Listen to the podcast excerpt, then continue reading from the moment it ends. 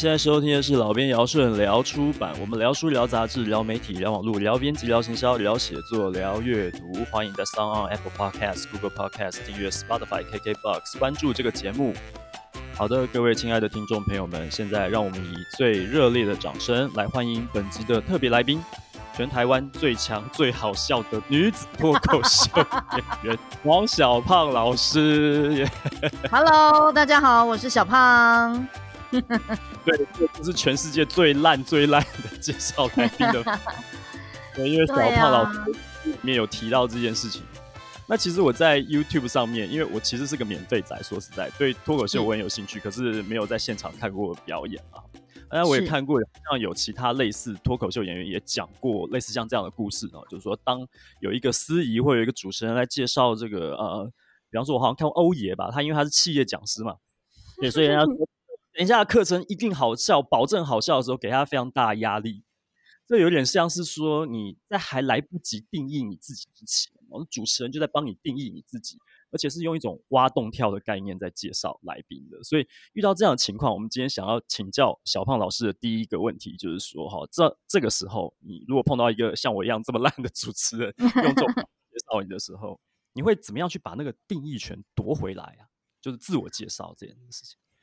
通常如果遇到这样的状况的话，我就会让气氛先冷静一下，所以我不会马上急着出场，因为如果乘着那种、啊的状况下，大家就很期待看你有多好笑，大家就很期待看你那时候，你不管是跌倒了，或者是做做任何的事情都没有办法乘上刚刚的那个氛围，所以最好的就是稍微把氛围回到中性一点点，然后好好的介绍自己，让大家稍微，因为人的记性是很很容易健忘的，所以让他们就忘记了刚刚发生了什么事情，回到现在就好了。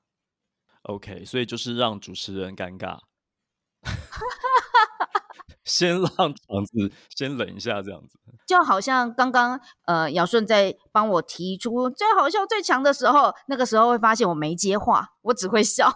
对，我就让时间就对，就让时间这样这样流动过去就好了，然后我们就可以去到下一个议题。嗯、概念有点像这样。嗯然后再重新定义自己吧，我就好好的介绍，因为其实，在脱口秀的范畴里面会说 set up 跟 punch。那 set up 就是你怎么铺梗，如果你的铺梗是最好笑的话，那你的 punch line 就没有办法呈现一个意料之外，因为大家已经期待你很好笑了，所以就会非常困难去执行那个呃让大家意想不到的这个状况或言语。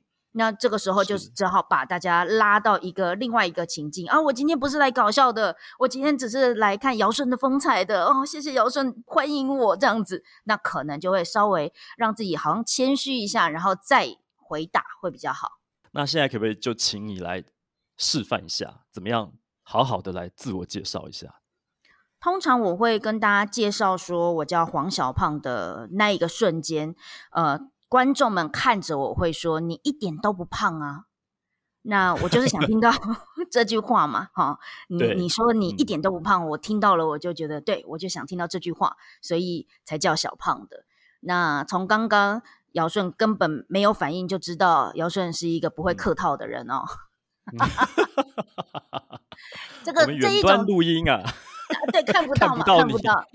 对，刚刚的那一整帕，不管到哪里用，都还蛮通用的。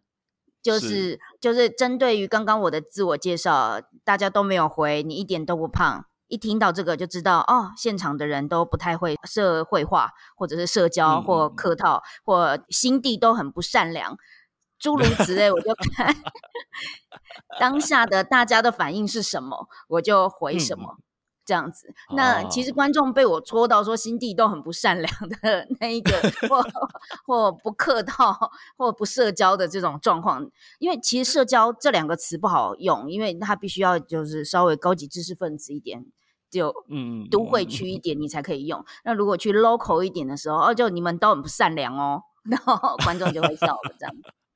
所以也要看场合，好，就是看场合，就是不同的场合就要见招拆招就对了。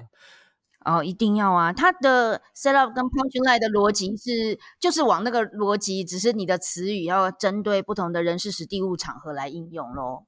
那如果说像刚刚我们绕回来讲，哈，像如果说你遇到了一个、嗯、呃像我这么恐怖的方式来介绍特别来宾的时候，如果说今天有一个机会啊、呃，就是可能他去上你的课，他说，那你会给这种用这种烂介绍方式的人什么什么样的意见？就让他去加强他的能力，让他可以成为一个更好的主持人，不要再用这种方法来介绍。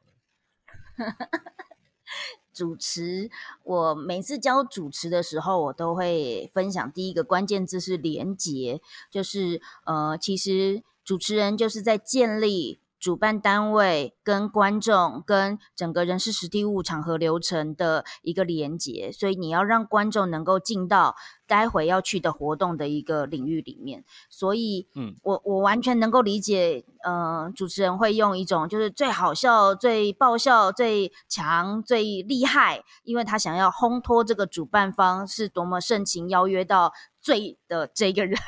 最最的这一个人，嗯、所以完全能够理解。那如果呃可以的话，更多的是呃我认识的他是一个什么样什么样的人，他做了什么样什么样的事情，然后我非常期待他今天带来给大家什么样什么样的体验。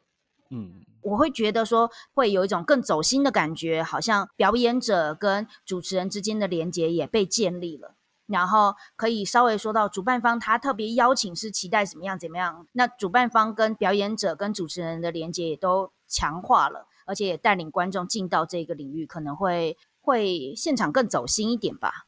走心的时候我就很好使了，嗯、就是如果大家都很认真的开始听讲了的话，我 我们要耍幽默就还比较有机会，大家就期待说看你我有好多好笑多好笑哦，那种都 好，好辛苦。果然是最专业的讲师，所以现在让我们再次重新来 为大家介绍本集的特别来宾，全台湾最强、最真诚的表达教育专家黄小胖老师。没有开玩笑的啦，希望你不要介意。谢谢，谢谢，不会，不会，不会。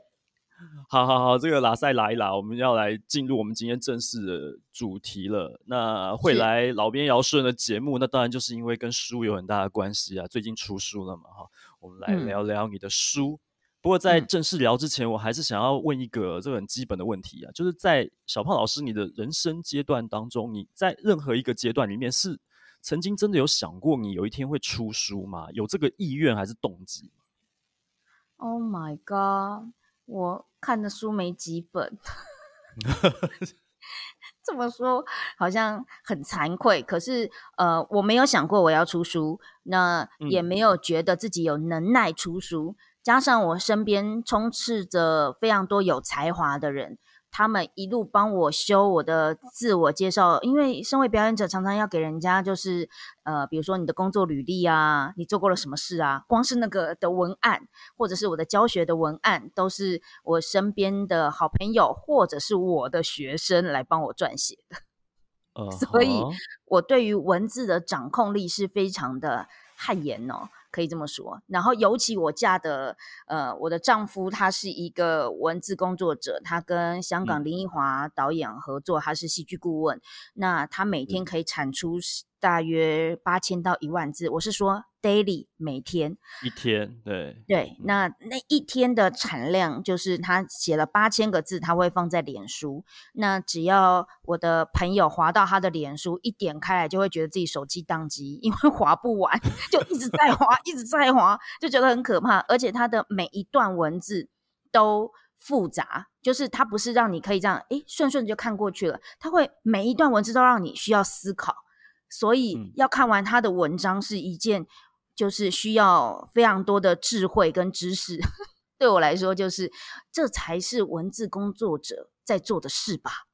所以一开始我完全没有觉得我有机会出书，嗯、因为我觉得我不文青，而且也没有什么呃能力，所以我没有。所以，所以这个小美先生，小美先生他现在是在花莲还是在？在什么地方写稿？被发现了。他现在给我待在家。他其实，在哪里都可以工作，但他就是会有一些文青的质感，嗯、比如说偶尔就想要看看山、看看水，在那种溪流的状况下、嗯、敲打的键盘，他就是有这种文艺风。然后像我，就是属于实务工作者，就是地才，就是就是。走到咖啡店，打开电脑就可以打字，为什么要去山区水边去打字？大概就是这样的差别。嗯，其实这个我稍微偷偷 Google 了一下，我发现其实我跟您这个小美先生是同一个系毕业的。对，但是我能称呼您为学长还是学弟好呢？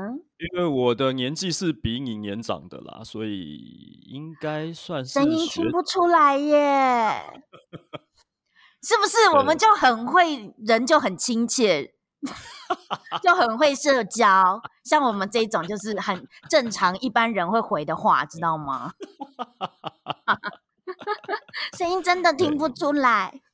谢谢你，对，谢谢你。您的声音听起来也非常的年轻。我刚刚一打开的时候，呃，刚刚听到你这个在这个 Zencastr 这个线上录音室听到你的声音的时候，一开始有点认不出来，我以为是助理在跟我讲话。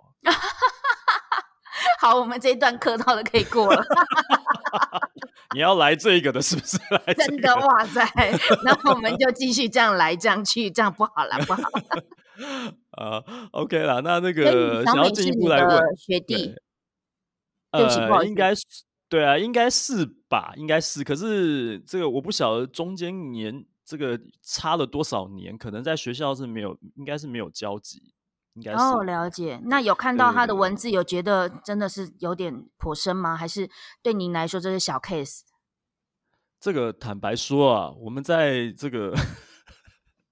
没关系，这句话看到八，选择剪掉嘛，对不对？脸脸书上看到八千多字，其实很难把它看完。是不是？现在也对啊，是不是？现在社群的这个生态已经变成都是在在短文的。其实我因为我在学校教写作，我现在都已经变成是呃，尽可能请大家就是精简、精简再精简了。这种长篇论述的东西，可能就嗯，在其他的领域吧，就是说。特别必要的领域里面，呃，对，像这个小美先生，可能他的领域里面就是需要这种长篇论述的，对。但我们现在，因为我自己在编辑台上也做了二十几年了，对啊，所以我们现在要很 follow，很 follow 这个，又又不是做文学线的书嘛，对，所以所以一切都是走这种精简的，嗯、能够快速的把要表达的事情讲清楚的啊，这种大概是走这个套路了。对啊，怎么会聊到这里来。对啊，没事没事，非常好。对对对，好好好好。那所以，因为刚刚讲到说没有想过要出书，呃，是。那所以呢，之前也没有别的出版社跟你接洽过。其实除了大好之外，没有没有别的出版社。但是，呃，我有觉得我出书了之后，别的出版社有一种觉得自己怎么那么慢的感觉。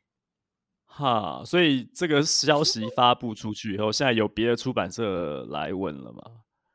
其实，因为我跟远见有合作，呃呃，五十家这个首领媒体，那、嗯、所以他们也会觉得怎么没有在我们的出版社出啊？类似像这样子的话，对啊。所以大好并不是你接触的第一家出版社，只是在远见这边的合作是别的形态这样子。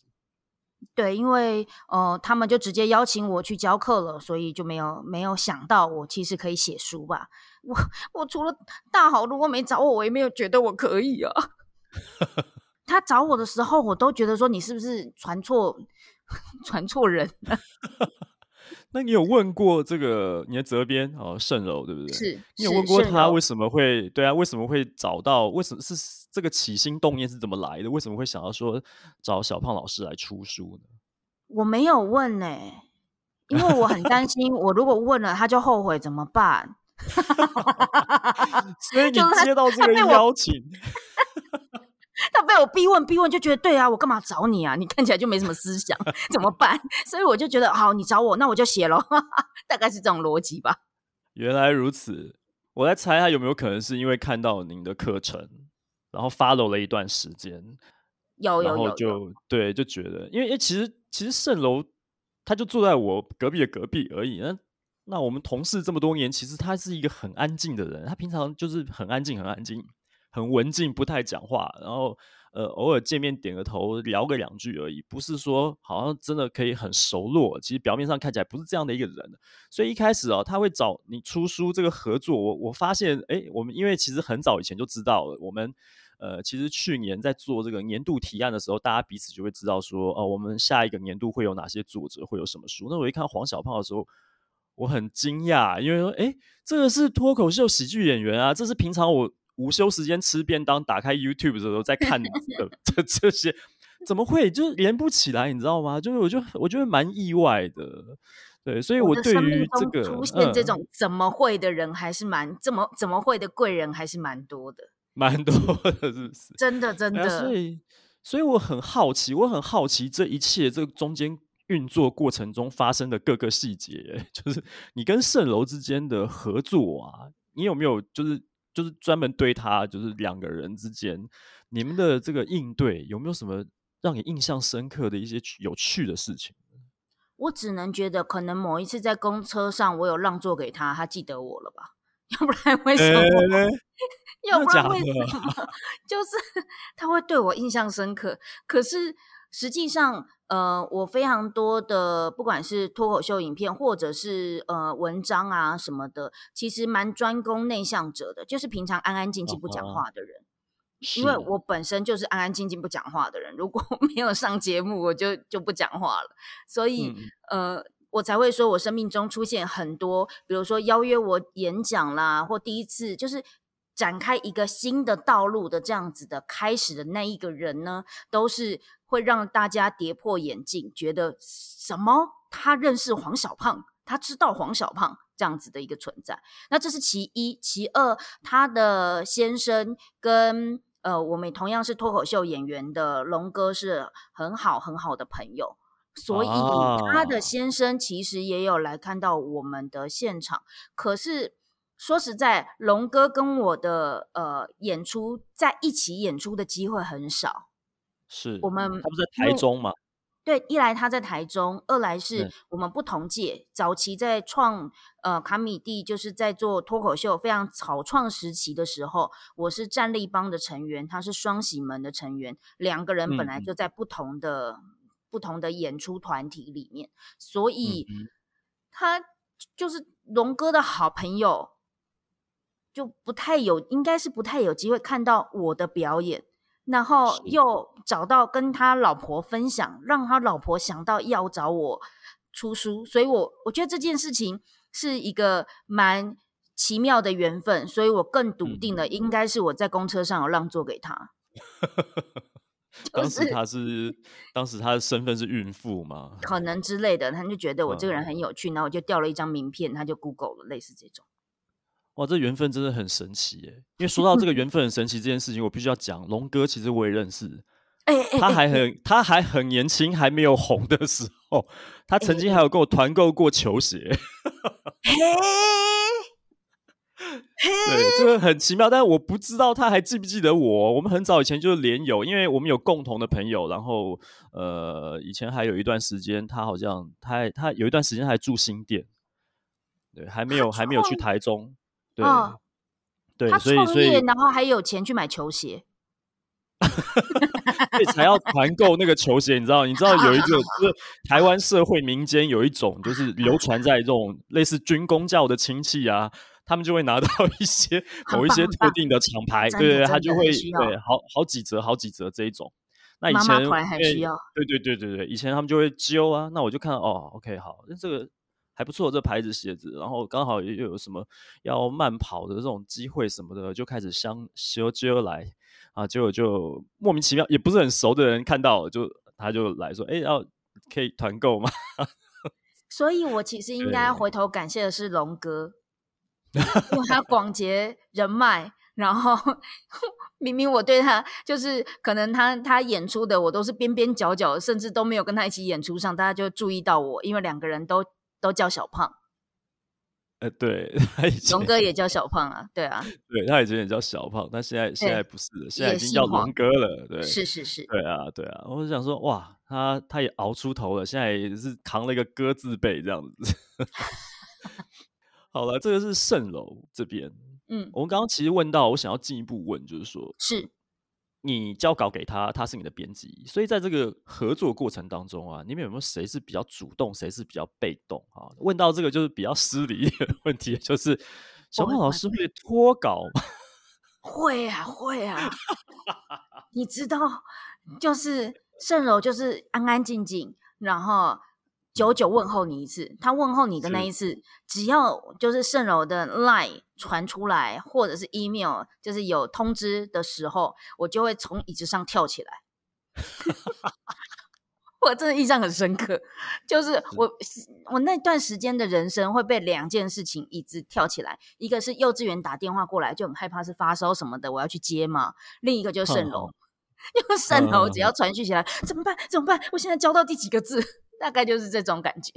可是他很他很温柔的，几乎没有嗯、不算是呃强硬的督促着我，比如说。中秋节啦，端午节啦，过年呐、你都觉得说很害怕收到编辑的来信，嗯嗯嗯，他都是非常温暖的问候。然后我们只是因为我们人生是还是有一点责任感的，所以只要一看到他的 讯息来，就不停的在问，呃呃，那个 d a y l i g h t 可以再延一点吗？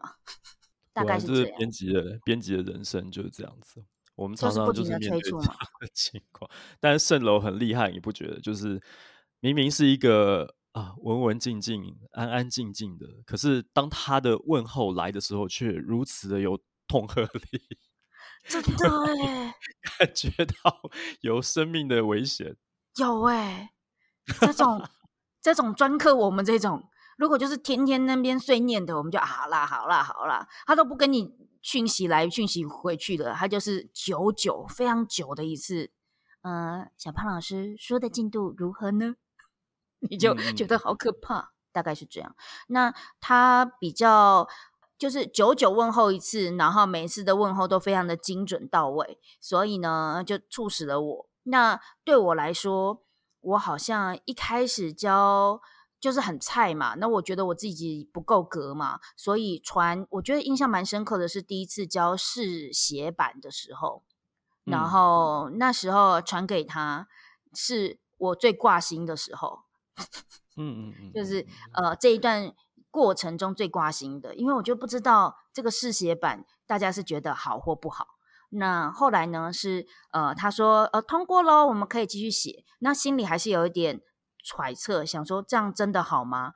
我印象很深刻，是某一次我们的脱口秀演出，她的老公呢来到我们现场看，然后自己跑过来跟我打招呼，嗯、说我是圣楼的老公的那一瞬间，我也一样，就只要听到圣楼我就跳起来，你知道吗？就是哎哎哎哎，您您好您好，那那那那，那请问我的编辑有说我什么事吗？然后就说哎，圣楼说你们的你的书写得很好，哎，就是他没有押错宝这样子。的那一瞬间，你知道吗？嗯、我鸡皮疙瘩就是整个从头淹没到脚这样子。什么？我的编辑觉得我好，我完全看不出来。大概就是这样子。太谦虚了啦，对啊，我觉得你太谦虚了。因为，因为我们编辑呢去找作者、开发作者的时候呢，也不是说我们呃，因为你看这个讲出来可能要得罪人了。现在脱口秀演员有这么多。为什么我们只找黄小胖来 出书呢？对，你有规划课程的这个能力，基本上这一件事情就是你可以去规划一本书的目次出来，这个纲要这个就没有什么问题了。这这个都是有判断过的啦，啊、对不对？啊、对对对，对，再加上您又是一个对，非常有责任感的一位作者，这是让我们如此羡慕。有时候我在想说，我也要跟圣楼多多学习，因为我就是那一个照三餐在锤那个歇斯底里的编辑，你知道吗？哈所以我的我的作者就会啊，他们最后就已读不回啊，或者说不接我，因为我是非常焦虑的那种。对我说：“哎、欸，你今天要交的稿子怎么现在还没交啊？呃，然后中午了，你吃午饭了吗？” 然后晚上了，对啊，哎哎，现在四点多了，你是不是要去接小孩了？那接完小孩回来，应该可以交稿了吧？这种啊，也就是说，很容易赵珊珊跳跳到最后就觉得算了，先不要读他好了。嗯，对，他已经麻木了，就想要没差了。这个还不如说他这个端午中秋的时候 是送给小礼物三节，你是赵三餐，他赵三节，对，所以这个风格不同，这样。是是，呃，这是蜃楼啊，我们这很有趣的一位同事。那其实我在想哦，聊完蜃楼之后，我想聊另外一个人，我们来聊聊婉云，是女人迷的婉云，你也认识？这世界的缘分很奇妙，然后这个世界 有多小？婉云是我以前的同事，嘿，而且他来上过这个节目。嘿，对，那世界很小吧？对，你印象中的婉云，她是怎么样的一个人？哈，我就想说，因为最近我有注意到，就是你们跟女人迷有一个合作嘛，是这个爱的秀秀，嗯，然后里面有黄豪平、有瓜吉、有瑞瑞，是，然后呃还有你小胖老师，你印象当中的婉云是怎么样的一个人？因为他还有挂名推荐你的书嘛？对呀、啊，对啊，你们之间的互动还是相处有没有什么有趣的事情？我会觉得婉云她呃，因为在女人迷或者是在某些媒体里面，总是会有，不管是哪一个媒体，都有自己的政治正确。那、嗯、婉云呢，其实她呃，我觉得这个就是为什么我想要写书的其中一个原因，是因为我们女生很多的女生都很容易没有办法说出很生气的话。或者是说，想要说出自己想说的话的时候呢，很生气就哭，或者就不讲话，就是就是两种 的状况，都要男朋友猜你你怎么了？没事啊，没事，然后眼泪就拼拼命掉，或者是你怎么了？嗯、然后就他就说、嗯、你怎么的，就狂骂这样子。他我们。很难，至少在十几年前这一段的过程里面，很难用一种比较幽默的、嘲讽的、换句话说的方式、比喻的方式，让男生听懂，其实这件事的荒谬点在哪里，幽默处在哪里。所以，当这样一群女生聚在一起的时候，大家都不知道幽默该怎么，因为其实从小并没有人教我们要幽默，大家只觉得我们要仗义直言，我们要正义。凛呃正气凛然，我们要看起来就是非常的呃强势，才能够拿到我们的话语权的时候，其实很不会用那种就是北蓝的 或者调皮的淘气的方法去诉说我们的理念。那这样子的一个架构，我觉得在女人迷的这一个婉云跟我接洽的时候，我也有感觉到，就是。好多眼神中都传达出来，我也想像你这样子，好像没什么包袱。可是不好意思哦，我们就是一个呃政治正确的媒体的 的的那一瞬间，我、就是、他真的这样讲啊？哎、呃，是这是可以剪的吗？对，我我看我的时间，因为这一集呢，呃，因为。当然，攸关到您的出书，然后还有接下来的像这个《爱的秀秀》，好像七月就要上了嘛，对不对？所以我们时间很急迫啊，很时间很急迫的情况下，我可能就不太剪了。哦，是因为时间急迫才不能剪，绝对不是不想剪，对不对？绝对不是不想剪，我们要赶快录完以后，赶快就效率最好的时候让它上架，很棒，才会有最强的宣传力道嘛，对不对？不然我在那边。剪了半天，结果七月十五号才上，那个 秀都结束了。是没错。那关于刚刚我说那个婉云，应该就应该不是那个婉云啦，哈，好像没有办法，怎么转都没有办法，是男人帮啦，不是女人迷啦。男人帮，救命啊！男人帮的婉云吗？对啦，男人帮的婉云啦，哦。哦，好好好。概念是，我会觉得说，就是他们会透露出那一种，其实很想要没有包袱，可是讲话讲着讲着又会容易回到很正统性的那种感觉。他们觉得比较安全，比较保守。那所以我觉得这个对我来说是，呃，跟他们相处的时候，跟女人民相处的时候，我很想解放他们的那一块。嗯嗯嗯嗯嗯。那这个《爱的秀秀》这场秀呢，也是女人迷主导的嘛？是不是？是。所以他当初在办这个活动的时候，他在锁定说可以来参演的演员的时候，你知道他背后是怎么想的吗？是怎么样邀到这四位，包括您的呢？我也觉得很怀疑耶，就是女人迷，你会觉得是四位女性的脱口秀演员，结果这里面就我一个女的。嗯、虽然我不想要这样讲，但是黄豪平，他好。最接近女的的就他，是吧？就是，就我就觉得好，一个是大叔嘛，瓜吉，呃，然后黄豪平、瑞恩，好，就是一个大叔，嗯、然后一个 T，、嗯、跟一个还不敢确定自己性向的，嗯、只有我一个是女的，怎么了？我就我就想问女人迷怎么了？他们也想要做一些突破，对不对？因为其实我们大概呃，在网络上面常常在滑、在看讯息的人，大概都会有一点印象，就是女人迷跟伯恩之间好像有一些对，但这个比较争议的东西，我们不做评论啦。但是我的意思是说，我还蛮意外，就是女人迷会做这样的一件事情，所以我也很好奇。那我其实还说实在的啦，虽然说刚有点开玩笑在讲瓜吉或者是黄豪平，但是其实我蛮能够想象，当他们呃认真的来谈关于女性主义的议题的时候，是可以聊出一些我觉得可以让听众呃蛮有斩获的一些实质的内容。啊，这个其实我想要联想来问的就是说，在喜剧圈啊这样一个充满直男的环境里面啊，那您的团。好好笑女孩这个存在可以说是弥足珍贵啊。那我也知道说，你之前在书里面有提到一些故事，就是之前在战立邦的时候，其实有发生一些事情，让你去呃，等于对自己的摸索吧，对于自己当下的反应，跟后来的一些一些有点像是追寻自我的这个过程啊。这个中间应该有很多心里面的这个挣扎纠结，跟一些不知道该怎么办才好，然后不确定。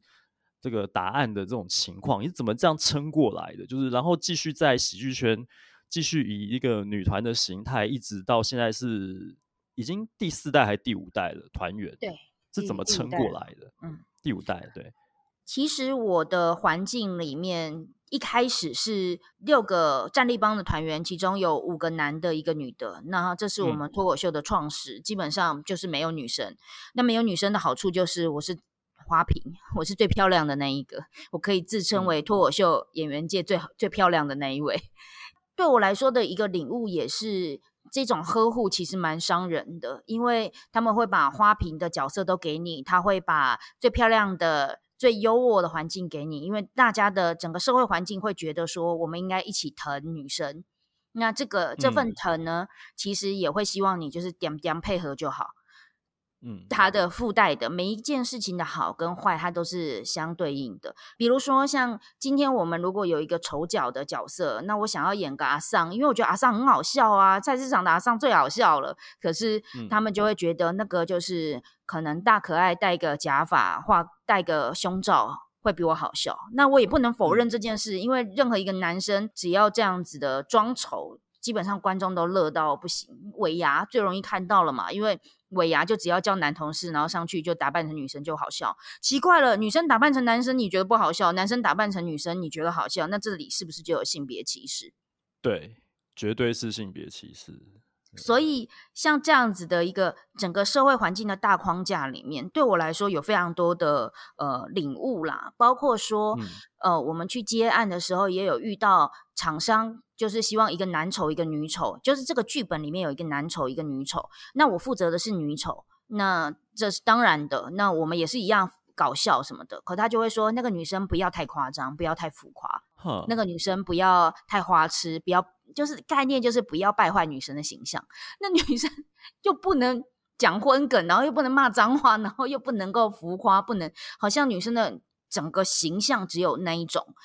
对，那还对，除了这还能做什么？对不对？对，刚刚讲到这些都不能做。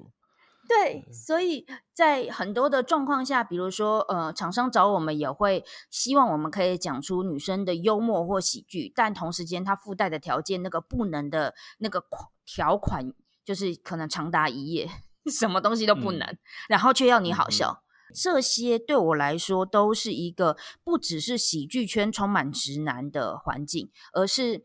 呃，整个大环境大框架，社会里面对于女生其实不应该这样子的一个压迫吧，其实让我更想做好好笑女孩，因为我会觉得说，呃，今天如果整个市场的环境里面，你只你比如说，好，我们今天就说恋爱的市场里面，大家想要找男生呢的呃男朋友都会有分很多种类别，今天大家说我喜欢。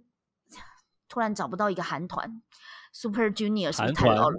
对，你是说男生的韩团吗？BTS 啊对 BTS，、嗯、天哪！我刚刚讲 Super Junior，、嗯、我真的好老。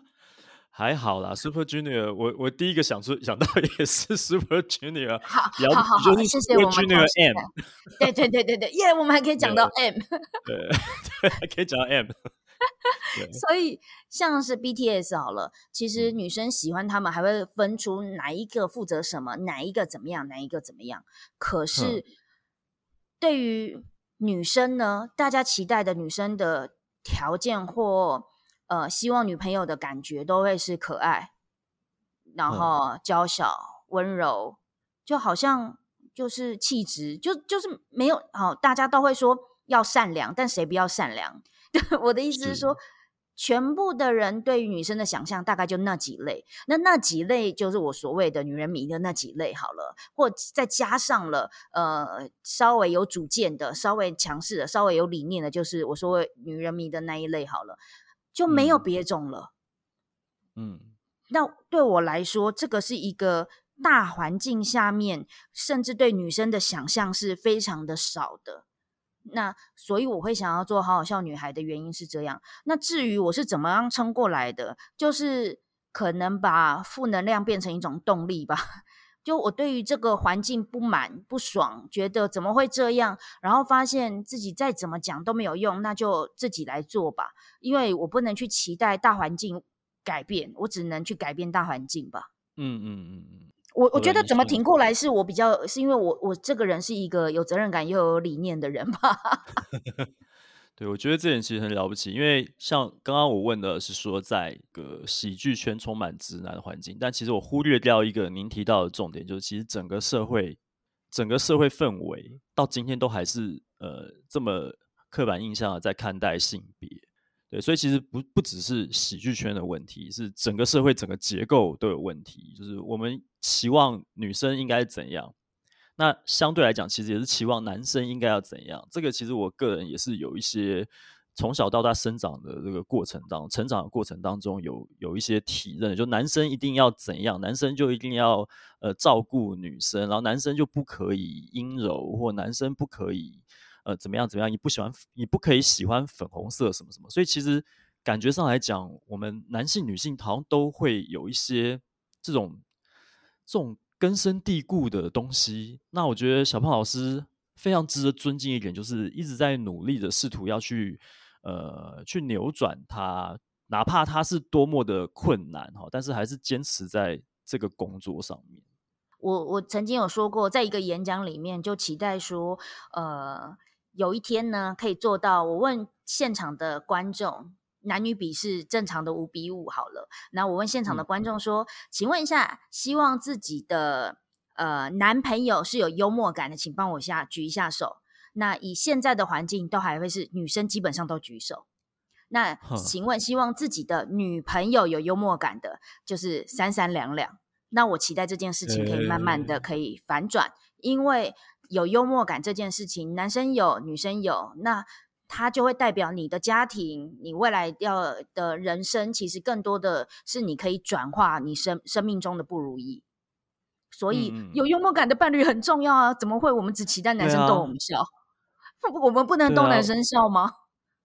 是啊，我我自己在择偶的时候，是不是 女生要有幽默感这件事情，其实我很看重的一点。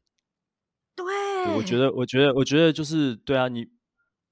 不晓得这样这样讲会不会得罪人啊？怎么样？怎么样？来得罪一下，来来来，对对，对，对，我就想要考验你剪接的能力。哦，你放心好了，我一定会好好剪。经过录到现在，我觉得真的要好好剪的。我今天晚上不睡觉，要把它剪顺了。没关系，讲讲出来，怎么样冒犯？你说，你说。也不是啊，也不是说冒犯，就是我自己个人在择偶的这个怎么讲？因为其实我曾经经历一段将近十年的空窗期，没有任何的对象。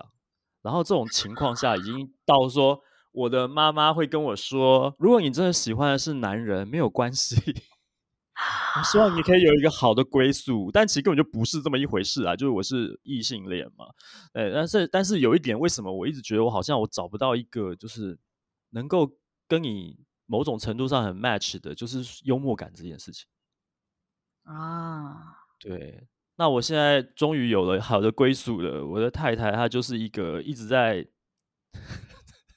一直在拉塞的一个人。来吧，来吧。我们大概我们的对话大概三句之内就会出现干话，就是都会有任何这种谐音梗、难笑的冷笑话什么什么之类的这种东西。对啊，好棒很很多人充充斥在我们的生活当中，然后已经我已经很难举例了。比方说，我说跟他说“一人做事一人当”，他会说，他就直接回我“小叮做事小叮当”这么烂的笑话，好甜蜜哦。对，所以我们是互相在丢干话的一对怨偶。所以这样讲，对啊。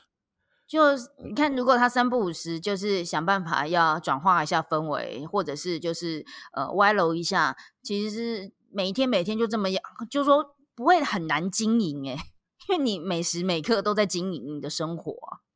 因为我们如果发生一些意见不合、争执的时候，当然认真谈还是会谈，可是有的时候我们会抓到一个，呃，就是一个一个时机点，就突然塞一个干话进来，那个气氛瞬间会。整个扭转到你要吵架都吵不起来，然后你就会觉得很有趣，这样子。好棒的归宿哦！我，我个人的处境是这样的，是没错。所以，我们应该要去的目标跟方向，就是不是男生跟女生的问题，而是人类本来就应该要学会拥有自己的幽默感吧？对啊，对啊。说到幽默感这件事情呢，就要问你了，就是你这本书的题目啊。叫幽默表达学嘛，嗯，那其实整个书的包装看起来就很像是一个非文学类的工具书、方法论这样，但其实我仔细看过以后，我发现，哎，你虽然说前面说你的文字功力怎么样，你你有点觉得说自己好像不太行什么的，我觉得你真的太谦虚了，因为我自己看的感觉是这里面有很多的自我探索。那你知道，其实自我探索是。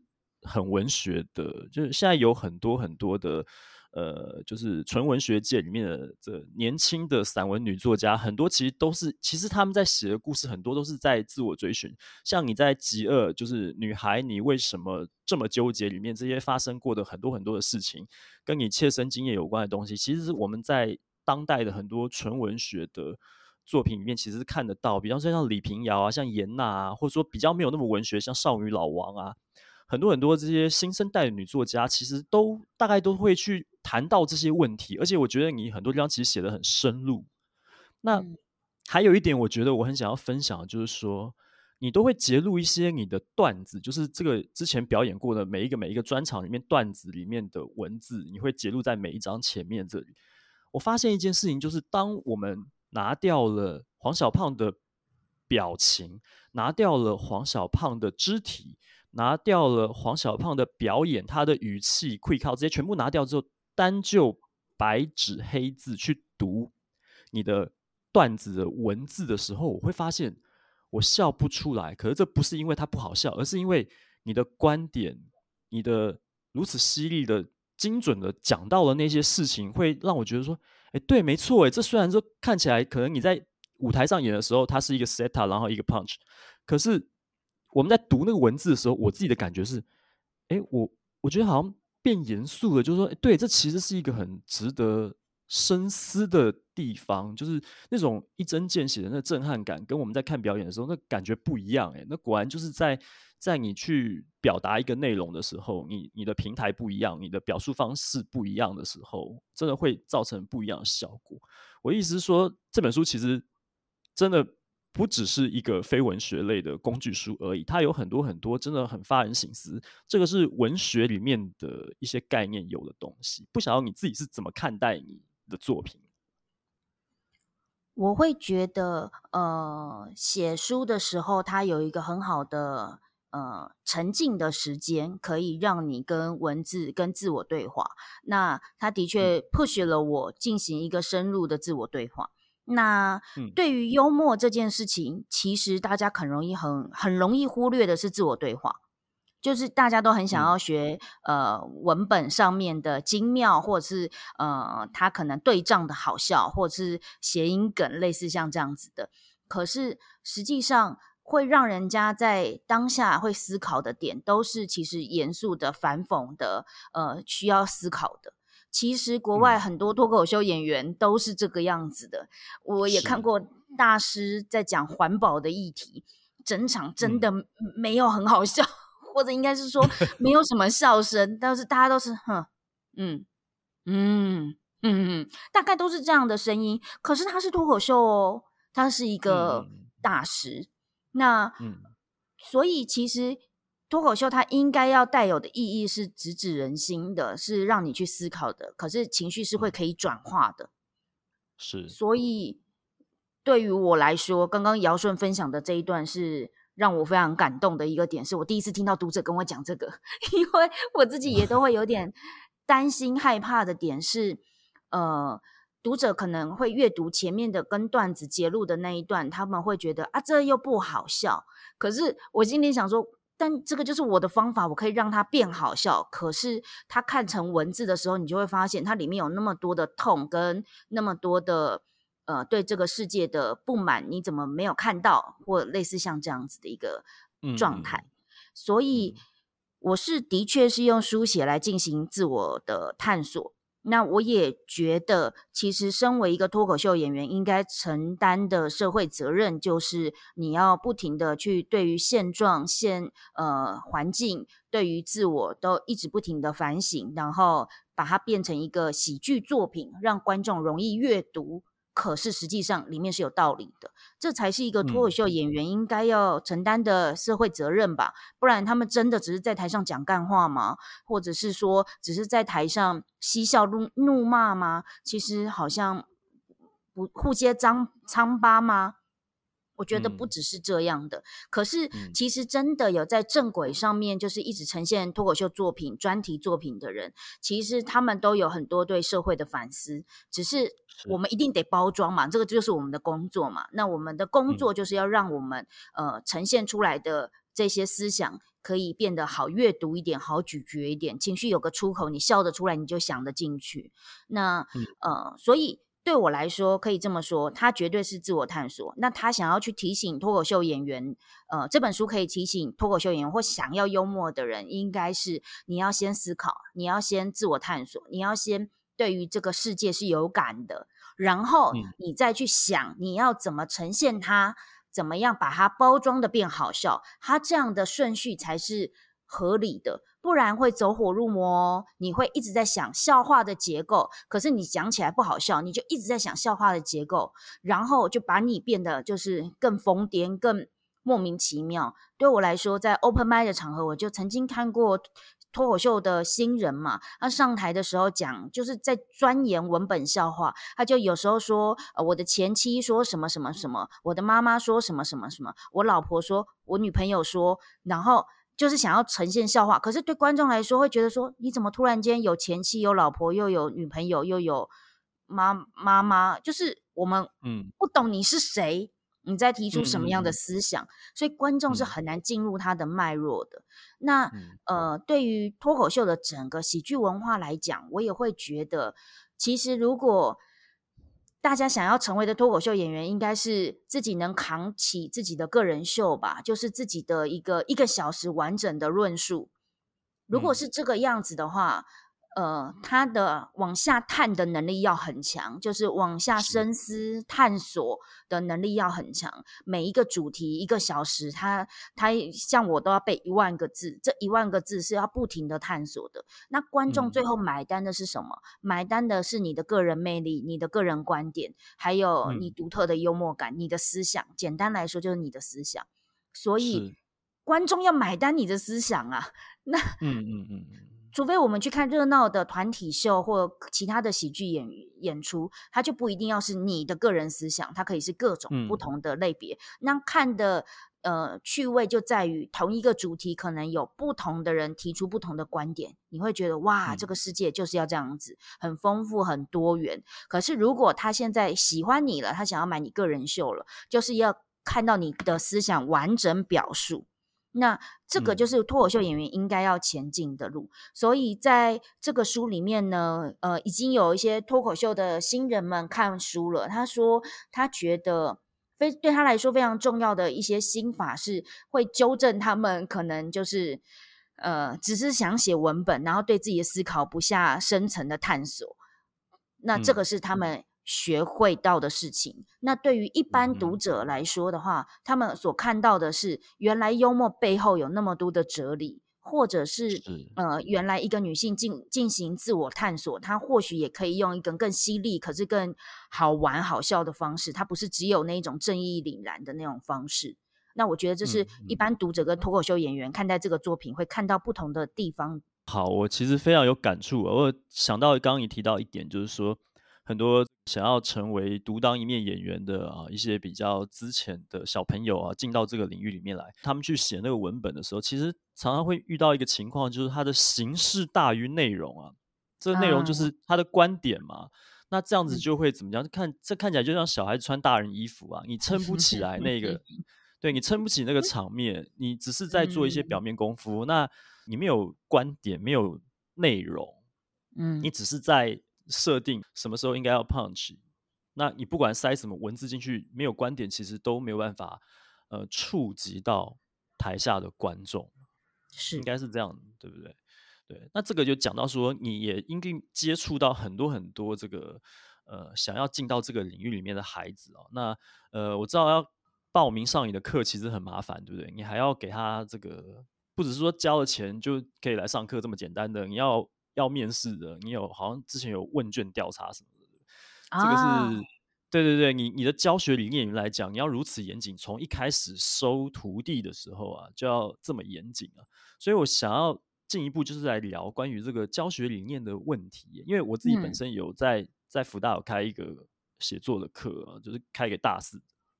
嗯，那我在你的书里面读到很多东西，让我很有感触。就是说，呃，像我面对我的学生哈，他们好像是一个什么怎么样，就是结构上面已经造成他们混到大四了，他的学习的动机什么各方面的哦，都怎么讲，总会有一些混学分的孩子啊。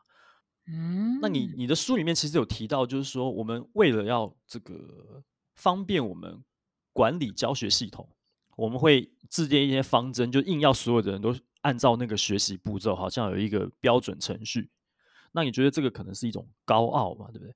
那如果说我今天跟你说，保证你每一个步骤，你只要按照这样去做，你都学得会啊？那紧盯着这些细节，这个是真的是有助于学习的吗？因为你你这边都是下了问号这样子，所以可能我们。都还没有标准的答案。那你也提到就是说犯错，哈，犯错这件事情，让他们去学习承受犯错的压力，是不是也是一种学习之道？这个东西其实让我感触很深，就是我一直试图想要在我的课堂上面啊，去颠覆呃一个传统学制，比方说上学期、下学期各十八堂课。啊，我去参考过很多，像比方说国外的学制，它一年可能分三个学期啊。那我也参考过，就叶秉成教授他那个翻转教育的概念，就是他有一个无界数嘛。那这些这些东西都参考过，想要把它放进我的课纲里面去去执行。可是，就像刚刚提到的，就是认真的学生跟那个混学分的学生哦，他的比例其实一直都很固定，永远都是大概有三分之一的人是很认真、很努力，那三分之二的人其实很茫然。他可能未必是要来混学分啊，但是很很茫然，他搞不清楚他在这个课堂上面学习的动机目的是什么，他可能最后只是沦为就是说他要拿到这个学分。我觉得这是一个结构性的问题啊，就是说为了管理啊，我们好像真的没有办法，就是呃去敲醒那个所有要来混学分的人啊，他们会持续的犯错，他们不会去这个重视这个，我让他们在犯错中。学习的这个压力什么什么，那那我可能最后剩下的方法只能当人，我只能把他们当对对对，那所以其实这是一个我自己在教学场域里面遇到的一个，我要这么认真吗？有的时候还蛮磨灭热情的。所以说关于这个问题，我很想要请教你一下。虽然说你的课堂上面这些会来上课的人，可能他们是很积极、很主动，他真的非常有心、非常坚持，他才能才能度过这个重重关卡。还要面试过，你可能还会刷掉一些你觉得不 OK 的人什么的。那那即便是这样子，我还是很想要听你的意见。就是说，如果说我们今天在这一个结构上面，因为因为我想小胖的孩子现在也慢慢慢慢开始准备要去上学了啊，这个这个阶段也快要去上学了。就是我们即将也也会去触碰到这个这个结构的问题。那万一学校跟家里面不同调，或者说理念上面有什么冲突的时候，你会有什么意见？好哦，这个问题会太严肃了一点？不会，不会，不会，嗯、这个特别想聊。是。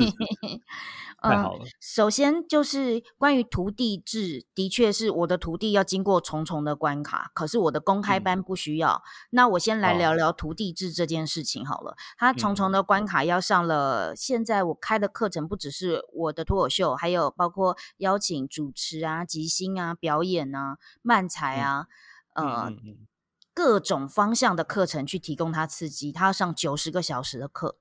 然后完成一个成果发表，嗯、这个成果发表呢，是我会邀请老观众跟呃，就看过我们演出至少要两次以上，然后跟一些业界的伙伴一起来参与这个成果发表。好的，在这一个过程中，对我来说最痛苦的就是怎么筛选。回到你刚刚说到的，就是那个当掉的机制是什么？我的我想要一个机制是有可能全部过关。但也有可能全部当掉，那这个就是我最辛苦的地方。当我想完了这个机制，我就觉得好，那我就这样做，因为我问心无愧了，而且我也告诉大家这个机制是什么，也就是现场呢，你会表演你的脱口秀，现场的观众呢，呃，因为他们都会收到问卷嘛，他们可以填五颗星，很一般的那种分数的方法。简单来说。我会需要四分之三的人，他给你的星星数要四颗星或五颗星，也就是他很期待，非常期待。呃，好好笑女孩剧团有加入你，要有四颗星跟五颗星以上，嗯、要有四分之三的人有有这个期待值，那基本上就过关了。那万一有人呢、嗯、是给你一颗星，他不期待你，这个不影响整个分数的操作，只要不要超过四分之一就没有问题。什么意思呢？总是会有一些人，而绝大部分的人都是这样，会给你三颗星，就是不好不坏，一种不好意思给你不好的成绩。但是老实说，他真的没有期待你，嗯，三颗星很多没有意义。但是如果有人不喜欢你，那是可以的哦。有人可以不，因为脱口秀演员本来就要承担被讨厌，可是总要这一群人里面，总有四分之三的人期待你变成一个表表演者吧。那如果有四分之一的人很不爱你，嗯、那没有问题的哦，可以的。嗯，可是总要四分之三，嗯、所以他的意思是，如果所有的我推出来的这些上完课的学生们，他们全部都是拿到四分之三，就是大家都好期待，这一届所有人都好期待的话，那就是我这一个九十个小时课程里面最骄傲的事情了。哼，因为代表大家都好期待我们这次推出来的人选，那就不会有人被当掉。嗯嗯嗯，但有没有可能大家都不怎么期待，但也不好意思给低分，所以就给了三颗星，全部都给三颗星。只要你三颗星太多的话，可能超过四分之一都是三颗星的话，基本上你就会被当掉。嗯，那这一个基础，我相信对于呃大学教书里面是一个呃不好运作的。不好类比的逻辑，我纯粹是用脱口秀的文化去思考。脱口秀的文化就是拿到总分几分以上、几分以下要当掉，拿总分没有意义。所以你三颗星拿很多没有意义。脱口秀要的就是你直接征服观众，你要让观众期待，所以四颗星以上才有意义。嗯。那观众基本上三跟四就是一个 mega，他就是投不下去，他就是投不下去，他觉得你普普在三跟四就会徘徊，嗯，可是四跟五徘徊不多，一跟二也还好，所以我们要抓的就是三跟四之间的差别。那这个是脱口秀文化我观察到的一个境界，我要的就是观众期待的人，所以为什么要想这么久这个机制？它有一个很关键的点是。我一直在想，我如果拿总分来去除，好像最简单。但我一直想要打破分数代表一切的概念，因为总是会有人很喜欢你，有人很讨厌你。可是这在脱口秀的文化里面本来就可以接受啊。是，所以我要怎么去突破这个障碍？这是我思考的点。第一个重点，第二个重点是，嗯、分数真的代表一切吗？嗯，我不觉得分数代表一切。可是我觉得你要很努力的让。呃，你的思想被听到，你要很努力的让大家想要期待他的不是喜不喜欢你，他是期待听到你更多的思想，这才是你要专注跟努力的目标。嗯、所以，当我设计完这个机制，我就是希望达到的目标就是有可能全过，有可能不过。嗯，然后我会跟我的学生们，就是这些徒弟们讲这个机制背后的缘由，就是其实我哪一个都舍不得当掉。嗯，我没有办法自己做这个决定。我印象中这一个是五月二十一号进行第五代的成果发表，在那个时候呢，我跟所有现场的观众。说我今天不是主持人，你看不到我嬉笑怒就是很开心的那个样子，因为我知道今天又要送走几个孩子，然后我就因为太紧张了，我一直在抓我自己，让我冷静一点点，然后致导致我的手上有抓痕，一直到今天这个抓痕都还没有消失。看我抓的有多用力，一个月了还没有消失的抓痕，我超傻眼的，我是当下真的很紧张，嗯、我最期待的就是所有都过。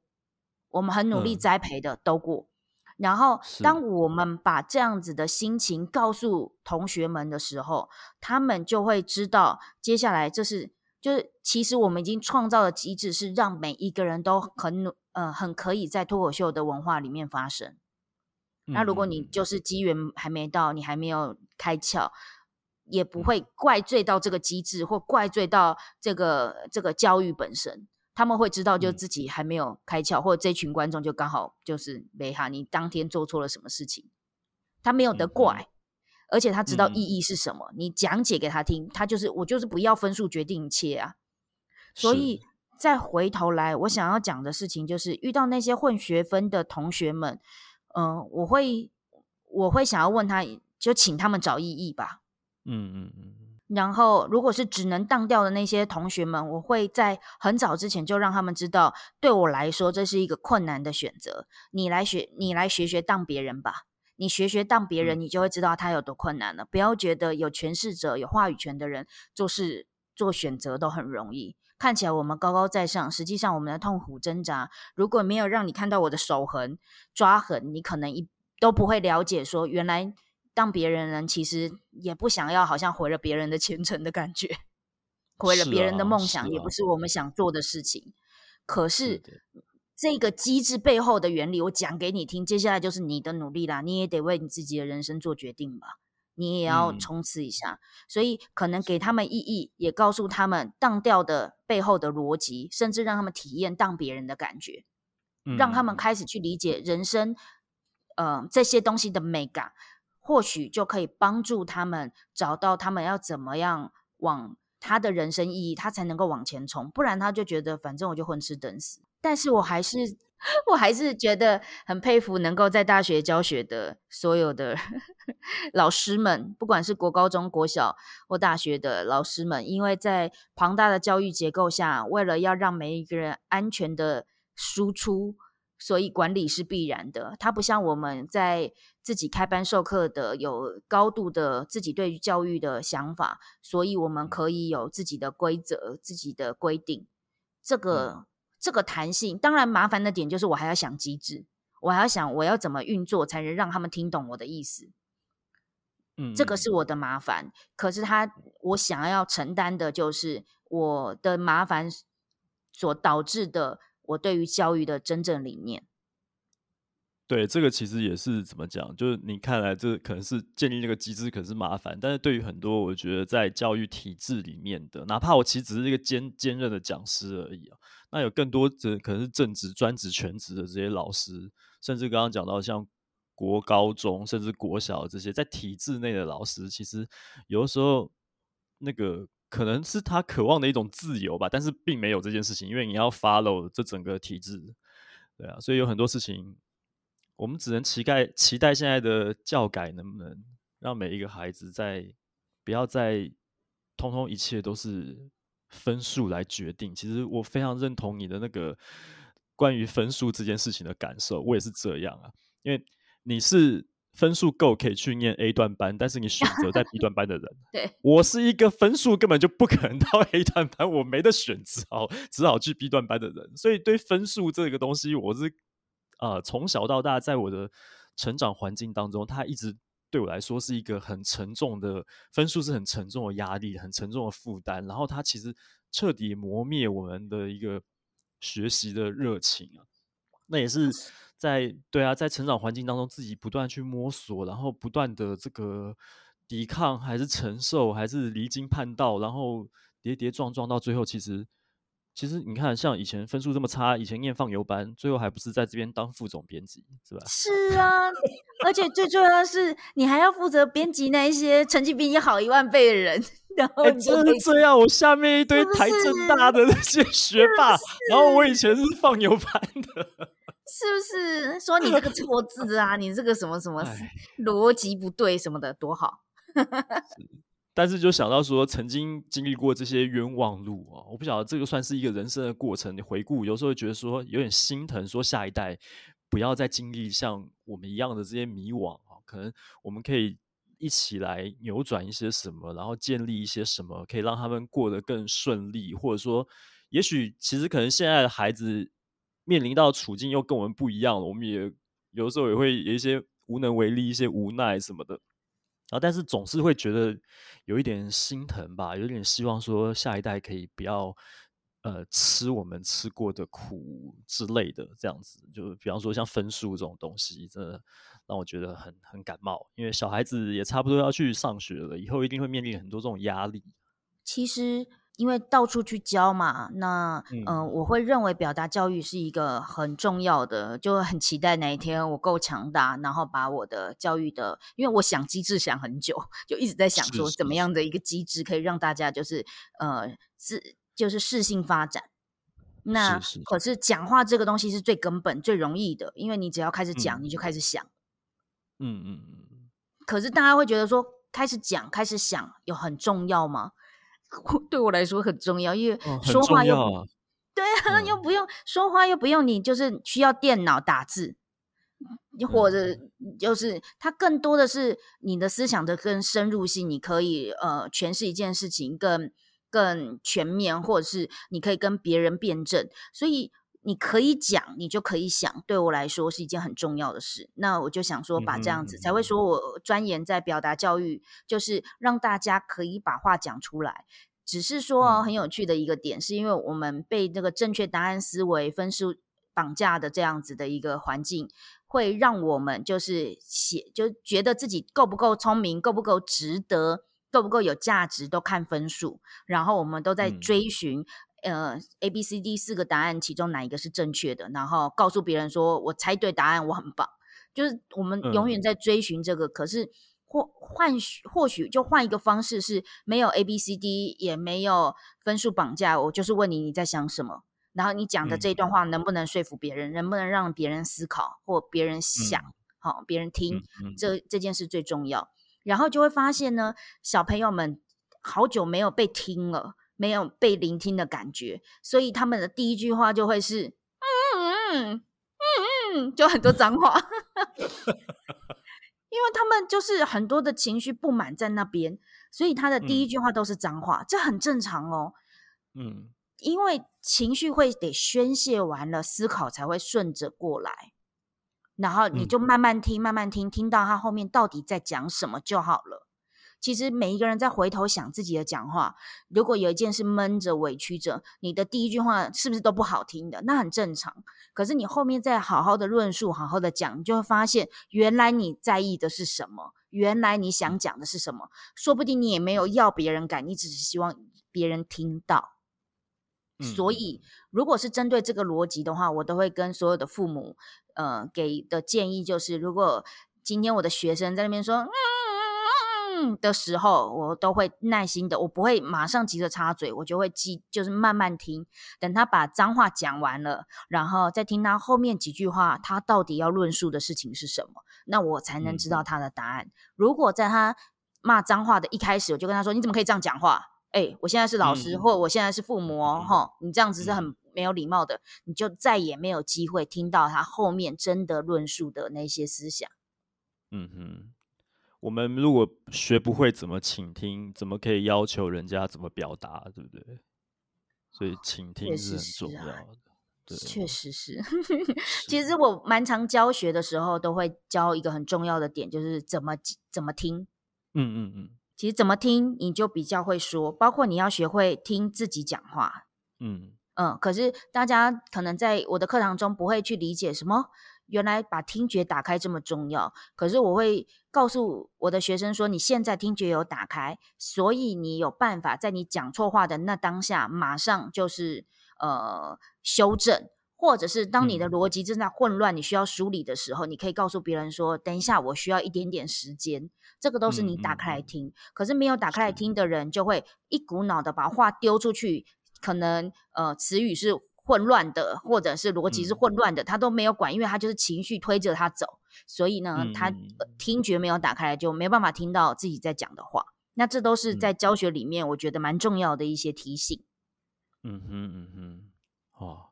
我觉得今天这一集的内容啊，这个 CP 值已经高到 应该要收费了，因为对我们黄小胖老师越来越多，就是真的好像在课堂上面会会跟大家分享的东西，都在节目里面揭露了。呃，但是其实你自己的 Podcast 也提了很多很多，我觉得让我觉得收获获益匪浅的东西啊。啊，因为碍于时间的关系，我们实在是没有办法在这么短的时间之内，那也不适合啦，因为。我觉得接下来大家真的，你可能，哎，我们使用者付费嘛，对不对？就是小胖老师的课，对不对？然后小胖老师的表演，然后应该要去支持一下，不要像我一直在当免费仔，我都是用 YouTube 来 看的。可是你也发挥你的影响力啦，邀请我来上节目，谢谢你。不不不不不，千万别客气，这个我们互相互相这样子。最后最后其实还是等等等等等等等，要互相的话，你是不是应该要来我的 Podcast 节目，让我受邀一下，跟我先生你的学学弟嘿嘿嘿聊一下？哎，我这这是我的荣幸啊！是吗？是吗？是吗？对啊对啊对啊！我要趁节目中问哦，那这样子你就是你知道吗？你懒得剪，你就会剪进去了，太好了，耶！我问题还没有问完啦，小胖老师，对，近期的工作行程呢，我们也想趁这个机会，就是让老师啊，在这边跟大家预告一下哈。除了刚刚前面提到这女人迷这边有一个爱的秀秀，嗯、那我知道你七月开始也很忙碌，有很多表演，那包括说你后面可能开的课，有没有近期有哪一些有一些行程啊，是可以让大家呢到现场去支持的，可以跟大家讲一下。在课程中呢，我其实有假日班，那最近也开了一个呃平日班，所以其实，在我的公开班，因为呃，我觉得最好的一个点是能够在月班窝表演空间进行课程，因为我的整个空间就是我的教具，学表达，你最需要的教具是什么？嗯、不是简报，嗯，我会觉得那些老师。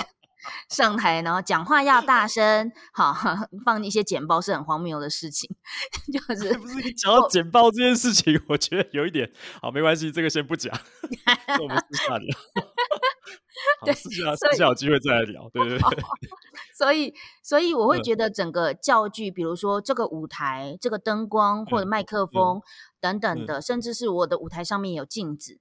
那这些镜子都是要让你觉察、认知你的形象是什么，好、嗯，你长的样子是什么？嗯、那这些都是一个呃前所未有的体验。你能理解一个表达的教具是一间呃装潢完整的教室的表演空间吗？嗯、那我觉得这个是呃可以跟大家分享关于平日班跟假日班在月班我表演空间。那接下来在高雄有签书会。也希望大家可以去，嗯、呃，我们的现场可以来跟小胖对聊一下。那我相信我可以被大家激发出更多的潜能，分享更多其实课堂上教的东西。诶，大家马上就学会多好，是不是？那在表演上面哈，就就就最近就是忙着书都没有表演，所以大家可以去爱的秀秀哈。啊，哎，现在只有爱的秀秀吗？那七月中以后没有现场表演吗？你还会去 open mic 吗？我在筹备着十月份的大秀，那、uh huh. 所以呃，可能八九月会有一些小型的 try out 场，那这个东西还在筹备筹备中这样子。但也请大家就是追踪我的粉丝专业 IG YT、嗯、Podcast 书，反正 想尽办法追踪 我喽。签书会的那个日期可不可以跟我们？对，这个跟我们最重要的事情。